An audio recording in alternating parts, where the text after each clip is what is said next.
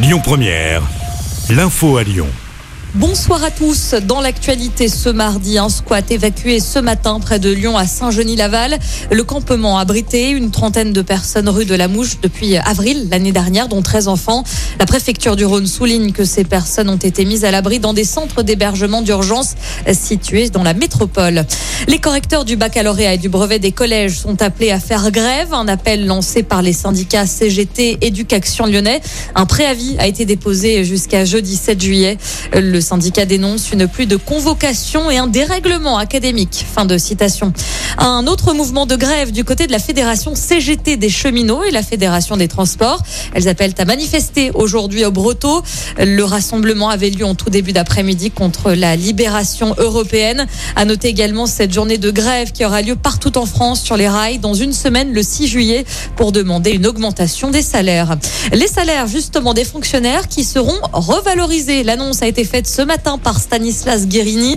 Le ministre de la fonction publique a rencontré les syndicats pour parler du dégel du point d'indice qui sert à calculer le salaire des fonctionnaires. Ils vont être revalorisés de 3,5% dès le mois prochain. 5 millions et demi de personnes sont concernées en France. Sur le plan sanitaire, à présent, l'épidémie repart à la hausse avec plus de 60 000 nouveaux cas Covid en moyenne chaque jour en France. Si l'on regarde dans le Rhône, le taux d'incidence s'approche désormais les 600 cas Covid pour 100 000 habitants. Ce n'était plus arrivé depuis le, mois d'avril dernier. Elisabeth Borne réunissait les préfets et les directeurs d'agences régionales de santé en visioconférence cet après-midi pour faire le point sur euh, la situation. Et puis à ce propos, la ministre de la Santé a demandé aux Français de remettre le masque dans les transports en commun. Il ne s'agit pas d'une obligation, a précisé euh, Brigitte Bourguignon sur RTL. En tennis, bonne nouvelle pour euh, Caroline Garcia à Wimbledon. La Lyonnaise s'est qualifiée hier soir pour le deuxième tour du tournoi en battant la Britannique Miyazaki en 3-7.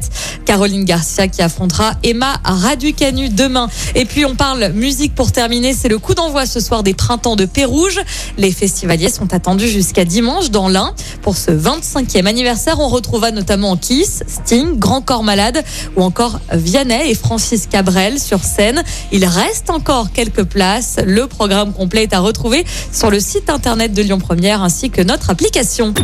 Écoutez votre radio Lyon Première en direct sur l'application Lyon Première, lyonpremière.fr et bien sûr à Lyon sur 90.2 FM et en DAB+. Lyon Première